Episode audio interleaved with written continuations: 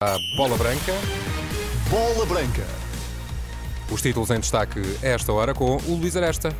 Galeno eleito pela UEFA o melhor da semana na Liga dos Campeões. Disponibilidade e ambição de Moreno pesaram na ida para os Chaves. Seleção feminina estreia-se esta noite na Liga das Nações. A bola branca no T3, sempre com o Luís Aresta. Boa tarde, Luís. Olá, Renato, boa tarde. Galeno é jogador da semana da Liga dos Campeões. Anunciou esta tarde a UEFA o avançado do Porto com dois golos e uma assistência na vitória por 3-1 sobre o Shakhtar. Superou a concorrência de João Félix, também bisou e assistiu na goleada do Barcelona ao Antuérpia, de Bellingham, que deu a vitória por 1-0 do Real Madrid na recepção à União Berlim, e de Martin Odegaard, que marcou e assistiu na goleada por 4-0 do Arsenal ao PSV Eindhoven. Galeno tem sido titular a tempo inteiro.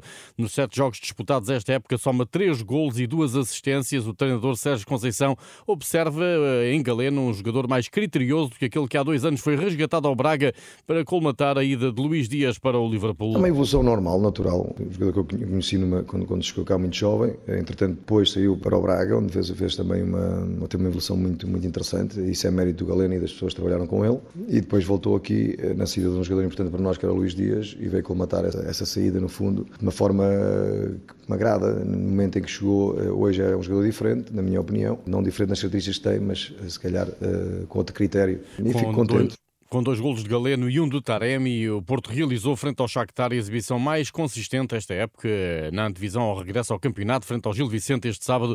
Sérgio Conceição fez notar que o triunfo em Hamburgo não apaga o pouquinho que a equipa tem jogado no campeonato, ainda que este seja o segundo melhor arranque de temporada em sete anos como treinador do Este Porto. é o sétimo ano, penso que é o segundo melhor arranque, não é?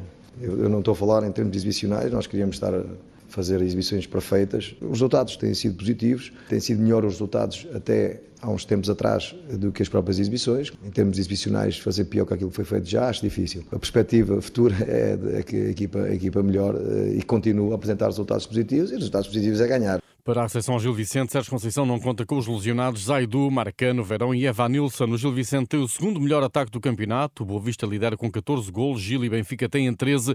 O treinador Vítor Campelos define como objetivo estratégico para o Dragão ter bola para retirar o mais possível a iniciativa ao Porto. Sabemos que, que vamos de- a defrontar um adversário hum, que gosta de pressionar muito, um adversário que gosta de estar com o controle do jogo ah, e nós queremos contrariar isso e sabemos que se tivermos mais bola, se tivermos bola, se conseguirmos ter bola, vamos criar pro- problemas ao, ao Porto. No plano tático, o treinador do Gil Vicente espera um Porto a regressar ao esquema mais utilizado por Sérgio Conceição no campeonato. Nós estamos preparados para tudo que possa acontecer, mas tenho hum, um feeling que o Porto vai, vai voltar a apresentar-se da mesma forma que me costuma fazer, a jogar num 4-4-2 e por isso ah, é isso que eu espero e, e creio que é isso que vai acontecer. Porto Gil Vicente este sábado às 8h30 com relato aqui na Renascença. Domingo ao fim da tarde o Portimonense recebe o Benfica na ressaca da derrota europeia. Roger Schmidt faz amanhã ao meio-dia a antevisão à deslocação ao Algarve e deverá confirmar a presença de Petar Musa, apesar dos problemas físicos que acusou na Liga dos Campeões. Também no domingo destaque para a recepção do Braga, oitavo classificado ao líder Boa Vista. Na época passada os acedrezados foram testemunhas de um dos momentos do campeonato, o gol de letra de Nuno Santos no triunfo do Sporting por 3 em Alvalade. Esse gol assinado por Nuno Santos a 12 de março é um dos 11 nomeados para o prémio Puskás, anunciou hoje a FIFA. A comitiva do Sporting foi recebida esta tarde em festa por dezenas de adeptos que se concentraram no aeroporto de Beja eh, para saudar a equipa após a vitória inédita na Áustria sobre o Sturm Graz para a Liga Europa. Identifica-se com o clube, é ambicioso e estava no desemprego. O presidente da SAD do Desportivo de Chaves, Francisco Carvalho, numa entrevista à Bola Branca, descodifica em poucas palavras a contratação de Moreno Teixeira para suceder a José Gomes. Moreno estava disponível neste momento e eh, achamos que era a melhor opção para o clube. É um treinador muito jovem, com muita ambição, um treinador com muita garra. As características deles identificam-se muito ao, ao nosso clube e, ao- e à nossa região, de garra, de dedicação, de trabalho e pelo resultado conseguido pelo Moreno neste último ano e meio no, no Vitória, ele fez um excelente trabalho e aproveitamos esta situação dele estar no, no desemprego e achamos que era o, o treinador ideal para o nosso projeto. O Chaves é o último do campeonato, sem um único ponto conquistado nas cinco primeiras jornadas. Francisco Carvalho confia que o objetivo da permanência na Primeira Liga será A alcançado. expectativa é mesmo, o objetivo é o mesmo, o nosso objetivo é a manutenção desde o início do arranque da temporada e estamos focados ne- nesse objetivo e é isso que, vamos trabalhar para conseguir a, a manutenção. Morena é apresentado amanhã em Chaves, na véspera de defrontar o Estrela da Amadora, por ironia, o último adversário que teve pela frente como treinador do Vitória. Depois chegou Paulo Turra, que em quatro jogos perdeu três no lançamento da deslocação a Rio Maior para defrontar o Casa Pia. Paulo Turra declarou fidelidade à sua ideia de jogo, reconhecendo, porém, a gravidade das três derrotas acumuladas no Vitória. Não vou ser eu aqui que vou ficar querendo, porque isso não tem peso. Três derrotas são três derrotas, principalmente para um clube como Vitória. Mas nós vamos jogar como nós sempre jogamos até agora.